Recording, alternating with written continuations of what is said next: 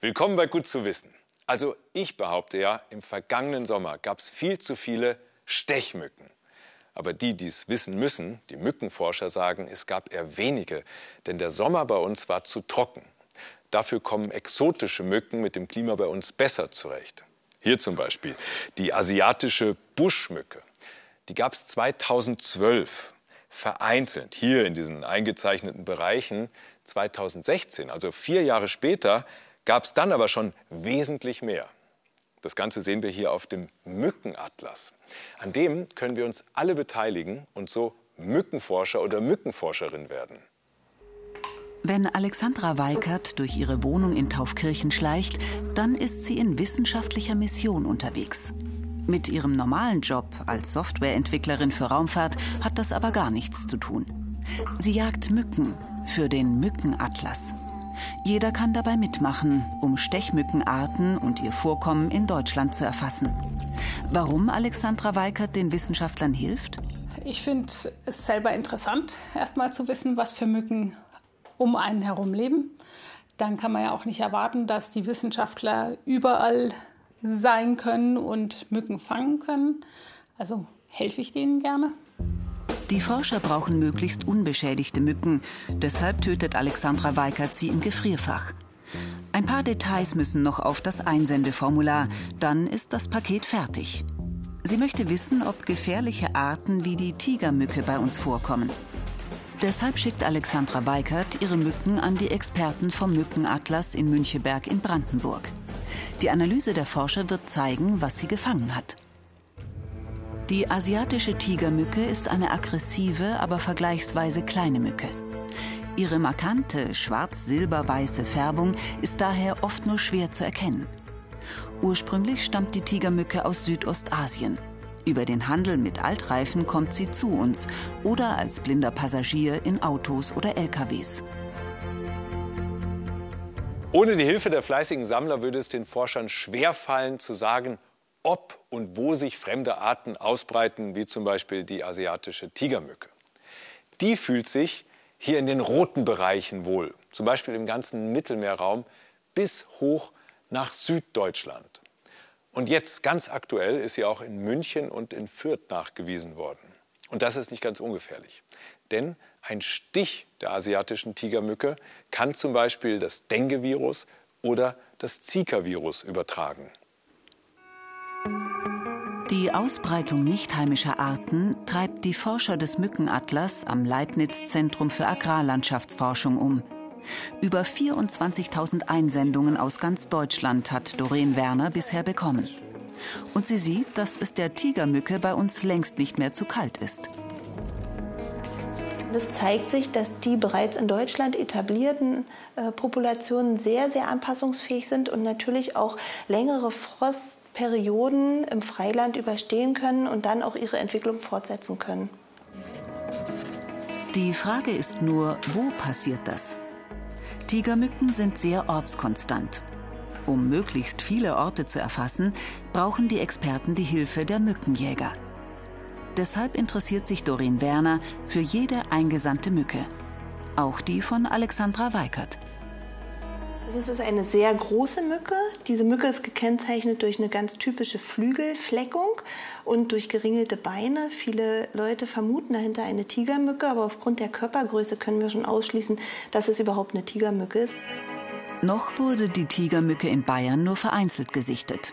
Seit 2015 an zwölf Standorten. Im Ernstfall werden die Forscher vor Ort aktiv. Wie im Fall von Erding.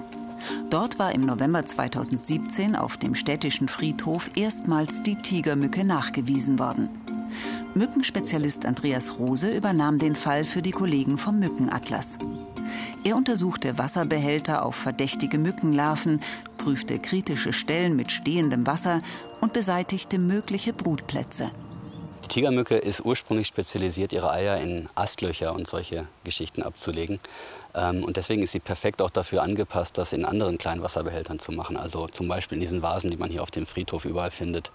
Kleine Wasseransammlungen reichen ihr vollkommen aus. Und außerdem sind die Eier auch noch trockenheitsresistent. Es kann also durchaus sein, dass das Wasser trocken fällt, die Eier überleben und wenn es dann wieder Wasser gibt, dass dann die Mückenlarven aus den Eiern schlüpfen. Deshalb stellte der Mückenexperte Rose auch spezielle Lockstofffallen auf.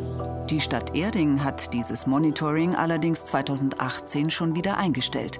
Denn offiziell vorgeschrieben ist, solange kein Krankheitserreger nachgewiesen ist, liegt es im Ermessen der betroffenen Kommunen, im Sinne der Prävention erforderliche Maßnahmen zu ergreifen. Dabei ist die Gefahr durchaus vorhanden, dass die Tigermücke in absehbarer Zeit Krankheitserreger überträgt. Also wir haben in diesem Ort bei Kiefersfelden haben wir Tigermücken entdeckt und haben dann den Ort gemonitort und haben überall Fallen aufgestellt. Und dann kam ein Nachbar, den wir gefragt hatten, auf uns zu und hat gefragt, was machen wir da? Und der hatte ihm gesagt, das sind Überträger von Dengue-Fieber. Und dieser Mann war als Techniker im Ausland unterwegs gewesen in Asien und hatte sich dort mit Dengue infiziert, einige Zeit vorher. Ähm, und hätte damit also auch das Dengue-Fieber tatsächlich in seinen, in seinen Heimatort wieder einschleppen können. Zurück bei Alexandra Weikert. Per E-Mail erfährt sie von den Experten endlich Näheres. Sie ist gespannt, welche der etwa 50 in Deutschland vorkommenden Stechmückenarten es war. Also diesmal ist es ein Stechmückenweibchen der Art Culisita annulata, eine Ringelschnarke, die besonders durch ihre Größe und Färbung auffällt. Und die Culisita annulata ist die häufigste Art in Deutschland. Die Jagd geht weiter so wie bei rund 2000 anderen Hobbymückenjägern in Bayern. Jetzt ein kleines Rätsel. Was haben der Blauregen, hier der Eisenhut und der Fingerhut und die zurzeit blühenden Herbstzeitlosen gemeinsam? Naja, die sind alle schön anzuschauen. Aber keine von diesen Pflanzen fasse ich an, denn die sind höchst giftig. Wie auch hier, die Kreuzkräuter oder auch Greiskräuter die sehe ich immer häufiger entlang von Landstraßen wachsen. Breiten die sich jetzt bei uns immer mehr aus? Ein aussichtsloser Kampf? Biolandwirt Manfred Hack und seine Töchter Verena und Johanna wollen Heu für den Winter machen. Bald soll hier gemäht werden. Doch zuvor muss das giftige Wasserkreuzkraut weg. Einmal pro Woche stechen und rupfen sie es aus. Man hat ja sonst nichts zum tun. Gerade in trockenen Sommern explodiert es regelrecht. Ein Haufen Arbeit da in dem Feld. Beim Ausstechen muss man die gesamte Pflanze erwischen, sonst war die ganze Arbeit umsonst. Ich stehe raus. Ja. Bei dem Feld ist es jetzt so, da kann man von mir aus, so wie es wir jetzt machen, rausbrocken und rupfen, bevor man es mäht wenn es noch mehr wird, wenn das auf einem Quadratmeter, was weiß ich, 30, äh, 40 Pflanzen sind, dann ist es vorbei. Also dann muss man das Feld mähen, muss es pressen, muss das in Folie verpacken und dann Entsorgung machen in einer äh, Verbrennungsanlage einfach. Im schlimmsten Fall muss Manfred Hack sogar Heu zukaufen, denn er will seine Kühe auf keinen Fall vergiften. Also es ist ja sehr giftig. Und zwar ist es äh, die ganze Pflanze, die enthält die Gifte, Alkoholide, und die gehen auf die Leber. Und die Leber konnte es nicht mehr abbauen. Das, ist, äh, das bleibt in der Leber so lang, bis du einfach mal umfällst und tot bist im schlimmsten Falle. Ganz schlimm ist es natürlich bei Kühe, Pferde. Da ist es, äh, die brauchen wirklich nicht viel. Das weltweit vorkommende Kreuzkraut enthält Pyrrolizidin-Alkaloide, diese PAs schädigen die Leber und können Krebs auslösen. Je wärmer das Klima, desto toxischer sind die PAs. In Pakistan, Indien und Afghanistan sind Todesfälle bei Menschen dokumentiert. In Deutschland sind bereits Rinder und Pferde am Kreuzkraut gestorben. Wie viele weiß man nicht, denn kein Landwirt lässt seine toten Rinder obduzieren. Manfred Hack hat jedenfalls Angst um seine Kühe. Ja, oh, das magst du kraulen, gell? Hm. Auf der Weide lassen die Tiere das Kreuzkraut stehen, denn es schmeckt bitter. Im Heu ist es noch genauso giftig, aber dann können die Tiere es nicht mehr unterscheiden, denn im Heu schmeckt es nicht anders als Gras. Auch ein Mann soll vor einigen Jahren im Allgäu das gesunde Johanniskraut, hier im Bild, mit dem giftigen Kreuzkraut hier vorn verwechselt haben und es gegessen haben. Er ist wahrscheinlich daran gestorben. Auch in Kräuter- und Schwarztees, Milch und Honig hat das Bundesinstitut für Risikoforschung höhere Gehalte an PAs nachgewiesen. Es warnt vor selbstgemachten Kräutertees und Rohhonigen. Kleinkinder sollten auf jeden Fall Honig meiden und nicht ausschließlich Kräutertees trinken. Manfred Hack und seine Töchter tragen vorsichtshalber Handschuhe, denn über kleine Wunden könnte das Gift sonst in den Blutkreislauf kommen. Als Biobauern müssen sie das Giftkraut mit den Händen ausstechen oder ausreißen. Das dauert. Der konventionelle Bauer, der könnte spritzen, aber das ist für uns Biobauern eigentlich nichts in der Sache, weil da verrecken natürlich alle Blüten und, und, und Kräuter, wo sonst noch im Feld drin sind. Eine einzige Pflanze bildet zwischen 80 und 100.000 Samen, die sich bis zu 15 Jahre halten. Eine schier unendliche Arbeit also für die ganze Familie. Dann brauchst du eine halbe Stunde, dann denkst du, hm, irgendwie hat jetzt noch nicht viel passiert. Und dann nach der nächsten halben Stunde denkt man sich, hm, jetzt morgen ich glaube gar nicht mehr. Und so geht es halt weiter. Aber wenn es dann das Feld fertig ist und man reinschaut, dann denkt man, gut. Und dann geht man weiter und schaut beim Nachbau ins Feld und denkt sich, gut, war umsonst. Wenn die das nicht machen, das fliegt mit dem Wind, dann haben wir es wieder im Feld. Mehrere Kreuzkrautarten sind in Deutschland heimisch. Die Straßenbauämter haben die Kräuter jahrelang entlang der Straßen gesät, zur Befestigung der Böschungen. Sie gedeihen gut auf den trockenen Böden und breiten sich heute zunehmend entlang der Autobahnen und Landstraßen aus. Die ganzen äh, Rand, Ränder, die waren wirklich alle schön gelb und jeder hat sich an den Blumen erfreut. Und der Wind hat es dann in unsere Felder reingeblasen und somit haben wir Bauern jetzt natürlich erlöscht mit der ganzen Sache. Ganz anders sieht es in der Schweiz, Großbritannien oder Irland aus. Dort gab es auch Todesfälle bei Rindern. Die Bevölkerung wurde dann aber über die Giftigkeit der Kreuzkräuter aufgeklärt. Und inzwischen müssen Landwirte, Kommunen oder Privatpersonen dort das Kreuzkraut entfernen. Bei uns hingegen blüht und blüht es immer weiter. Viele Landwirte wünschen sich auch hierzulande ein Vernichtungsgebot. Doch es sind heimische Kräuter und als solche sind sie für manche Arten überlebenswichtig. Sieht toll aus. Der Jakobskrautbär, ein Schmetterling. Und sein Leben hängt vom Kreuzkraut ab. Seine Raupen, die fressen das Kreuzkraut und werden dadurch für andere Tiere giftig, ohne sich selbst dabei zu vergiften. Ja, und was ist hiermit? Mit dem deutschen Weidelgras, das wächst doch bei jedem von uns im Garten. Auch das soll giftig sein und sogar Pferde umbringen. In den USA, in Australien und in Neuseeland sollen massenweise Weidetiere, die das Gras gefressen haben, gestorben sein. Das deutsche Weidelgras. Ein Giftgras verantwortlich für Massensterben auf der Weide? Veronika Wiekuck und Jochen Kraus von der Universität Würzburg haben von diesen Horrormeldungen gehört. Sie sammeln deswegen Gräser. In Altertheim bei Würzburg schneiden sie auf einer Kuhweide Gras. Deutschlandweit waren sie schon auf 150 unterschiedlichen Flächen. 13 Gräser sind Teil ihrer Analyse. Die bekanntesten sind wahrscheinlich das deutsche Weidelgras und der Rohrschwingel. Nur in Symbiose mit einem Pilz können sie unter Umständen giftig werden. Der Pilz an sich ist erstmal nicht giftig, der kann zwar in der Pflanze da sein, aber muss nicht unbedingt Giftstoffe produzieren. Das kann ähm, ausgelöst werden, zum Beispiel wenn Tiere dran fressen, dann ist es wie so eine Immunantwort, äh, dass eben auch äh, mehr von dem Giftstoff produziert wird. Der Pilz lebt innerhalb der Pflanze, von außen meist unsichtbar. Er zieht sich wie ein Faden durch die Zellen der Pflanze. Sowohl Pilz als auch Gras profitieren von diesem Zusammenleben. Die Vorteile für den Pilz sind quasi, dass er eine Unterkunft hat und Nahrung bekommt über die Pflanze. Und die Vorteile für die Pflanze sind, dass, es, dass sie zum einen trockenresistenter wird, wenn sie in Symbiose lebt mit diesem Pilz. Und zum anderen wird die Pflanze eben auch vor Fraßfeinden geschützt, indem dieser Pilz ähm, Giftstoffe produziert, die entweder für Insekten ähm, giftig sind oder aber auch für Wirbeltiere. Nur in seltenen Fällen, wenn der Pilz als Parasit auf der Pflanze lebt, wird er sichtbar so wie hier. Meist bleibt der Pilz jedoch unsichtbar. Schmecken können die Tiere ihn auch nicht.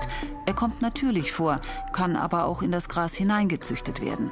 In bestimmten Regionen könnte das Gras ohne diesen Pilz gar nicht überleben. In diesen Überseeregionen, wo dieses Gras nicht heimisch ist, dort ist es sogar essentiell, dass das Gras diese Symbiose hat, weil sie ansonsten von ähm, Insekten einfach weggefressen werden. Zum Beispiel von dem argentinischen Stängelrüssler. Das ist ein Riesenproblem in Neuseeland. Ohne dass die Gräser, vor allen Dingen das deutsche Weidelgras, dort infiziert wären, würde das deutsche Weidelgras dort einfach kahl gefressen werden. Deswegen hat die Saatgutindustrie in den USA, Neuseeland und Australien Weidelgrassamen mit dem Pilz infiziert, als Insektenschutz. Man spricht dann von SMOs, symbiotisch modifizierten Organismen. Eine ganz legale Praxis. Wenn sich Tiere wie Rinder oder Pferde aber an diesen modifizierten Gräsern vergiften, kommt es im schlimmsten Fall zum sogenannten Schwingelfuß oder sogar zum Tod. 2002 gab es bereits in Australien eine Massenvergiftung von Weidetieren. Das waren ca. 200.000 Tiere, die dort tatsächlich gestorben sind. Das war ein sehr, sehr trockener Sommer. Und die Gräser hatten hohe Konzentrationen an, an diesen Giftstoffen, den Alkaloiden, produziert. Und daran haben sich viele Tiere vergiftet. Auf einer normalen Wiese können Weidetiere das giftige Gras mit anderen nicht giftigen Gräsern verdünnen. Problematisch wird es in Monokulturen, wo nur deutsches Weidelgras angepflanzt wird, so wie bei uns nur auf Sportplätzen. In den USA, Australien oder Neuseeland sehen Weiden aber teilweise so aus. Riesige Grasmonokulturen. Im Labor untersuchen Veronika Wiecook und Jochen Kraus die von Nord- bis Süddeutschland gesammelten Gräser. Sie legen die Grasproben in flüssigen Stickstoff, um das Gras anschließend besser kleinreiben zu können. Die Forscher finden in fünf von den 13 untersuchten Gräsern Giftstoffe. Drei sind giftig für Insekten, zwei für Wirbeltiere. Sie geben dennoch teilweise Entwarnung. Wir haben dann herausgefunden, dass bei uns eben nur um die 15 Prozent des deutschen Weidelgrases infiziert sind, während das in Neuseeland oft 70 Prozent sind oder wenn sie ausgesät wurden, äh, sogar noch höher. Und das ist also ein Grund, warum wir hier nicht so hohe Vergiftungen oder keine Vergiftungsmeldungen haben. Also auch Entwarnung für uns Menschen. Wir essen zwar kein Gras, aber ein Teil des Gifts könnte auch in die Kuhmilch gelangen. Als Gärtner oder Viehhalter sollte man allerdings aufpassen bei der Auswahl des Saatguts. Wir haben die Saatgutindustrie, die Saatgut herstellt, vor allen Dingen in Übersee. Hier wird es kommerziell gemacht. Hier gibt es Saatgut, das infiziert ist. Wenn man jetzt als Verbraucher oder Nutzer im Internet Saatgut aus Neuseeland bestellt und da nicht drauf schaut, kann es natürlich durchaus sein, dass man sich da ein besonders giftiges Gras in den Garten pflanzt. Unsere Wiesen sind bisher noch relativ artenreich. Sorge bereitet den Forschern jedoch der Klimawandel. Da das Gras durch die Symbiose mit dem Pilz trockenresistenter wird, erwarten die Forscher mit zunehmenden Temperaturen auch mehr Gras-Pilz-Symbiosen als bisher.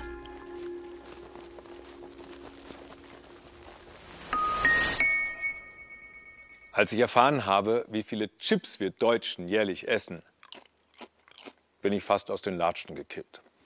Denn jeder und jede von uns isst rund zehn Packungen. Also das ist die Menge von Chips hier in dem Glas, anderthalb Kilo. Ich kann mir auch vorstellen, wie diese Mengen zustande kommen. Denn wenn man mal angefangen hat, kann man eigentlich nicht mehr aufhören. Wissenschaftlich nennt man das hedonische Hyperphagie, also lustvolle, übermäßige Ernährung.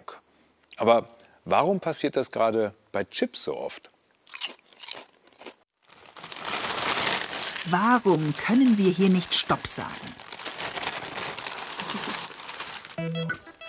Unsere erste Recherchestation sind ein paar Freunde in München-Gröbenzell. Das Gastgeschenk? Jede Menge Kartoffelchips. Julia, Daniel, Leonie, Tobi und Lisa sind alle Chipsesser. Was aber genau macht den Reiz aus? Solange ich den Geschmack auf der Zunge habe, kann ich einfach nicht aufhören zu essen. Ich finde das Gefühl, auf einen knackigen Chip drauf zu beißen, richtig gut.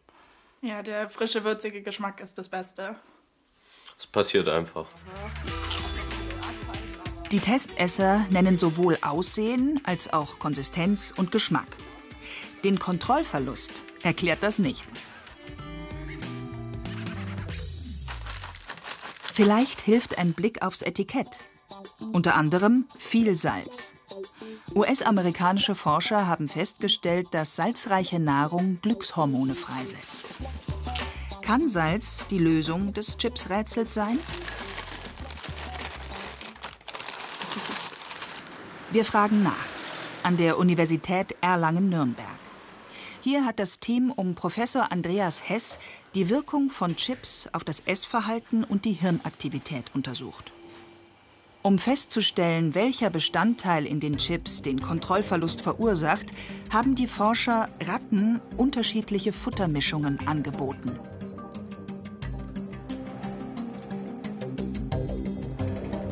Auf Salz oder Glutamat reagieren die Tiere nicht. Dafür aber auf ein ganz bestimmtes Verhältnis von Fett und Kohlenhydraten. Ja, wenn man den Ratten jetzt verschiedene Fett-Kohlenhydrat-Mischungen anbietet, dann kommt raus, dass die Ratten eine Mischung von 35 zu 50 besonders bevorzugen. Und interessanterweise ist das auch genau die Mischung, die wir in den Kartoffelchips angeboten bekommen. Dieses Verhältnis 50% Kohlenhydrate und 35% Fett haben die Erlanger Wissenschaftler Naschformel genannt. Diese Rezeptur steckt auch in Schokolade und setzt den Verstand schachmatt. Naschformelratten essen in 10 Minuten doppelt so viel wie ihre Artgenossen, die Standardfutter bekommen. Die Forscher haben den Tieren nach dem Fressen ins Gehirn geschaut und festgestellt, das Belohnungssystem im Vorderhirn wurde aktiviert. Also die Ratte äh, frisst Chips und ihr Belohnungssystem signalisiert dem Tier dann, das ist ein Superfutter, mehr davon in ganz kurzer Form. Und das ist das, was man dann eben auch macht, dass man versucht, mehr dieses Nahrungsmittel zu sich zu nehmen.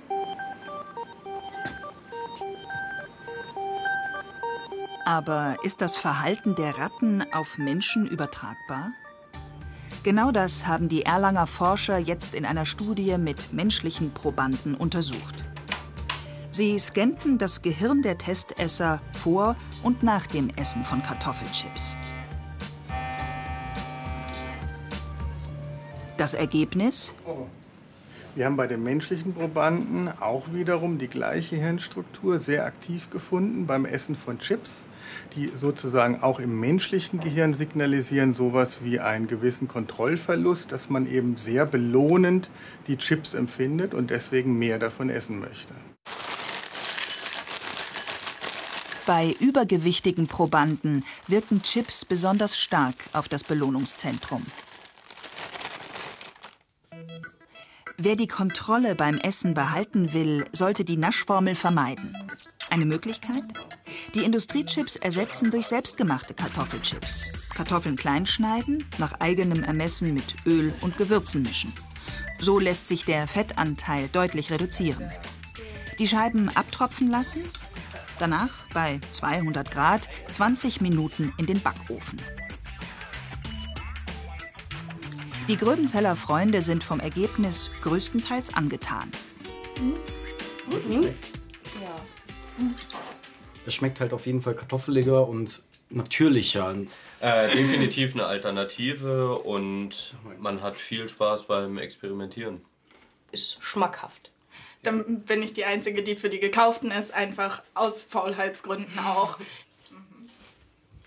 Die selbstgemachten Chips gewinnen 4 zu 1 gegen das Industrieprodukt. Zumindest an diesem Abend. Kein Wort verstanden. Zu viel Chips dazwischen. Um etwa 3500 vor Christus, also vor rund 5500 Jahren, haben die Menschen angefangen, Glas herzustellen. Glas kann aber auch natürlich entstehen, bei sehr hohen Temperaturen wie Blitzeinschlägen. Oder dieses Stück hier, das ist zum Beispiel bei einem Vulkanausbruch entstanden. Doch egal, ob natürlich entstanden oder von Menschenhand hergestellt, Glas hält einiges aus. Oder Philipp?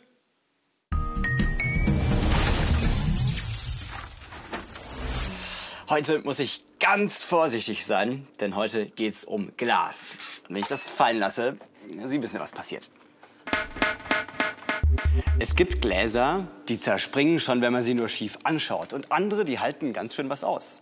Wie kann das sein? Warum ist Glas nicht gleich Glas? mal ein kleines Experiment mit einem stinknormalen Wasserglas. Wenn man da kochend heißes Wasser einschüttet, schauen, was passiert.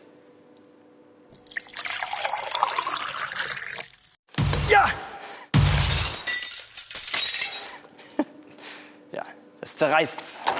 Denn wenn das Glas einigermaßen kühl ist, oft schon bei Zimmertemperatur, und ich heißes Wasser einschütte, dann dehnt sich der Schloff schlagartig aus durch das heiße Wasser, durch die Hitze. Kann man sich so ein bisschen vorstellen wie hier so ein Gummiband, das ist elastisch, das dehnt sich aus, das steht für die Innenseite. Die Außenseite kommt bei dieser Dehnung aber nicht mit, hier dargestellt durch einen Papierstreifen und dann reißt das Ganze natürlich und das Glas zerspringt.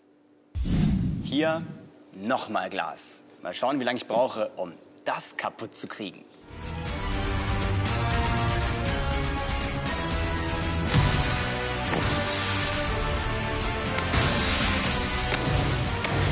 Wahnsinn. Also obwohl ich mit voller Kraft auf dieses Glas gedroschen habe, es ist nicht auseinandergebrochen. Denn das hier ist Panzerglas. Das ist deshalb so stabil, weil hier verschiedene Schichten von Polyethylen eingearbeitet sind. Das ist so ein Kunststoff, der das Glas extrem stabil und verbiegbar macht.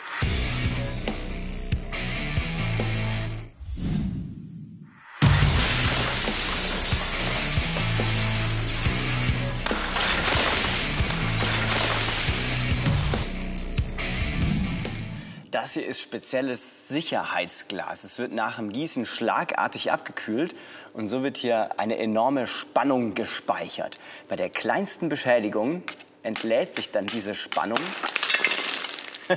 und das Glas zerspringt in tausend winzige Einzelteile, ohne dass große, scharfe Schnittkanten oder Bruchkanten entstehen, an denen man sich verletzen könnte. Deshalb wird dieses Sicherheitsglas beispielsweise beim Notausstieg in Busfenstern verbaut.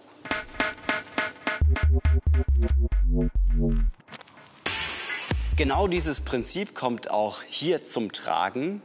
Das ist eine sogenannte Bologneser Träne oder batavische Träne. Dieses Glas steht auch unter enormer Spannung. Deshalb kann ich sogar mit dem Hammer draufhauen. Passiert nichts. Aber wehe, ich versuche die Spitze abzuknipsen. Dann zerspringt das Teil in tausend Einzelteile und ein Glück hatte ich eine Schutzbrille auf. Alles eine Frage der Spannung. Wenn nur das dünne Ende dieser Glasträne beschädigt wird, dann lässt die Spannung nach und sie zerbirst mit unglaublichen 1600 Metern pro Sekunde. Das ist schneller als explodierendes Schwarzpulver.